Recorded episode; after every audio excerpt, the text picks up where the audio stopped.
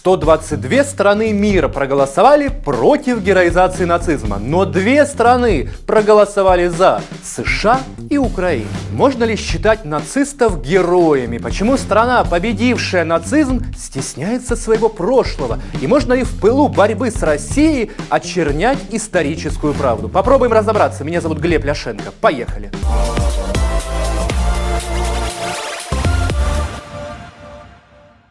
18 ноября Генассамблея ООН приняла резолюцию о борьбе с неонацизмом. Документ поддержали 122 страны, 53 воздержались, а Украина и США высказались против.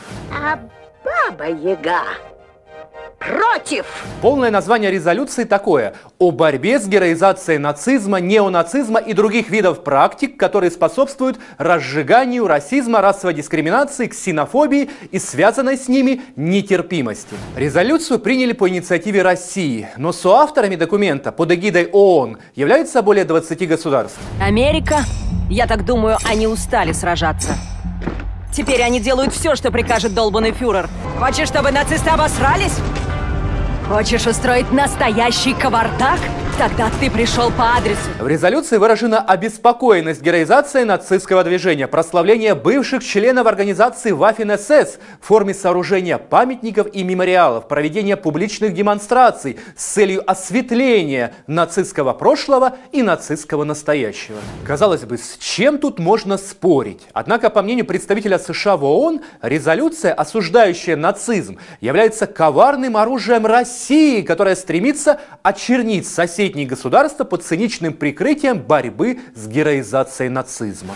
Putler ist propadlen von alle Seiten. Zehn Tage nicht wiedersehen. Was ist der Jobel? Die alle biblische Невдуплайт! Представитель Украины в ООН обвинил авторов резолюции в манипулировании историей, вмешательстве во внутренние дела государств, а также в использовании Генассамблеи как инструмента пропаганды с целью прикрыть агрессивную международную политику. Вообще, подобная ситуация уже не впервые. В прошлом году ООН тоже поддержала резолюцию против героизации нацизма. И тоже лишь две страны сказали нет – США и Украина. Эти две страны историю победы над над фашизмом интерпретируют по-своєму, і герої у них свої, специфічні. Алекс Дяченко, іменем якого названий есмінець ВМС США, уродженець Сумщини Олексій Берест, що встановлював прапор СРСР над Рейхстагом, та виходець з родини українських лемків Майкл Стренк, що встановлював прапор США на его дзиме. Я далек от мысли, что наши сегодняшние руководители хорошо знают историю, но специально для Зеленского хочу напомнить. Советскими боевыми наградами были отмечены 2,5 миллиона украинцев. Более двух тысяч из них удостоены звания Героя Советского Союза. В том числе трижды герой Иван Никитович Кожедуб. И это работало. 6 июля 43-го вылет на Курской дуге сбил Юнкерс. На следующий день еще один.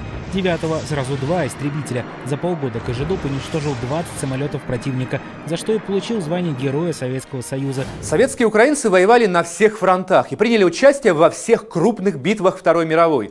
Почетное звание «Город-герой» было присвоено Киеву, Одессе, Керчи и Севастополю. Войска Первого Украинского фронта освободили от гитлеровских оккупантов польские земли, а затем штурмовали Берлин, проведя пражскую операцию и завершив разгром нацистской Германии.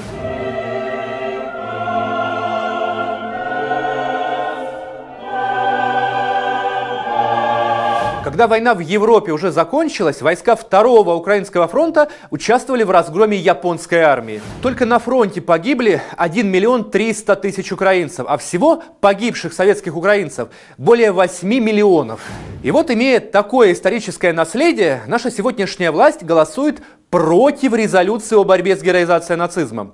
Скажите мне, друзья, как их можно назвать, используя цензурную лексику? Вдвойне удивительно, что сегодняшнее первое лицо Украины – выходец из советской еврейской семьи, чей дед командовал минометным взводом и стрелковой ротой, а за свои подвиги красноармеец Семен Иванович Зеленский был награжден двумя орденами Красной Звезды. Мне вот интересно, как бы оценил политику внука дед красноармеец? Что бы он ему сказал, если бы был жив? У меня еврейская кровь, Я говорю по-русски, но я гражданин Украины. Я люблю эту страну. В особом подсчете у сегодняшних наших властей дивизия СС «Галичина». Прославлять ее начали сразу после второго Майдана, когда появился Институт национальной памяти, который возглавил пламенный декоммунизатор Владимир Ветрович, профессиональный пропагандист и клинический русофоб.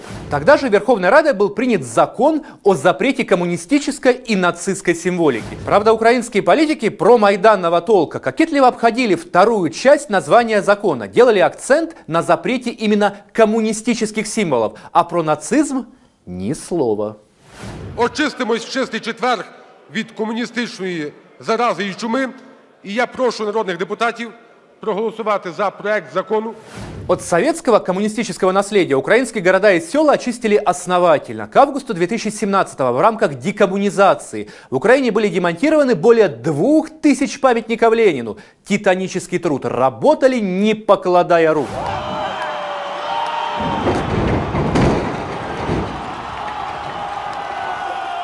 Впрочем, после того, как всех Ильичей повалили, у людей, простых украинцев, возник резонный вопрос.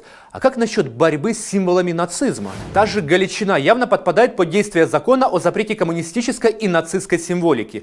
Эта дивизия формировалась в структуре СС, признанной по итогам Нюрнберга преступной организацией. СС Галичина создавалась по личному распоряжению Гитлера, и символика у нее соответствующая, чисто эсэсовская. Однако Ветрович оставался непреклонен. Дивизия СС Галичина боролась за украинскую независимость и символизирует добро и справедливость.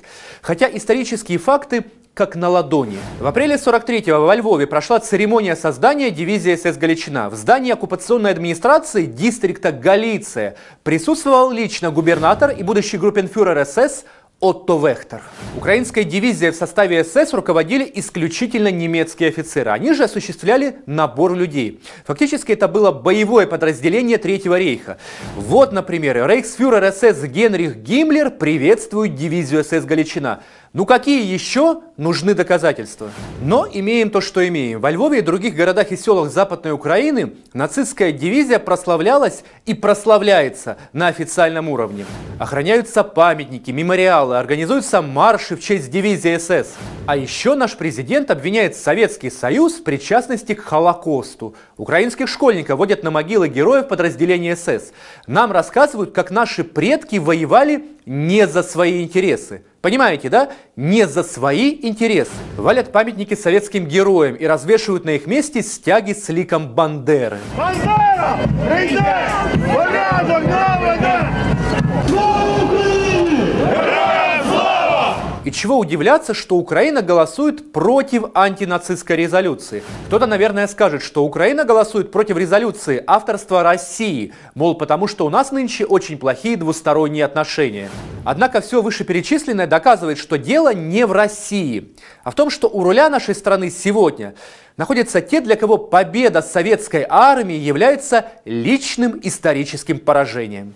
Ну и в конце маленькая ложка меда в этой бездонной бочке дегтя. В так называемом Музее революции достоинства сегодня прошли обыски. Неужели? Друзья, если хотите, чтобы завтра я разобрал эту тему и поделился любопытными инсайдами, ставьте лайк и подписывайтесь на наш канал. Будьте с нами, узнавайте правду. Увидимся на Клименко Тайм.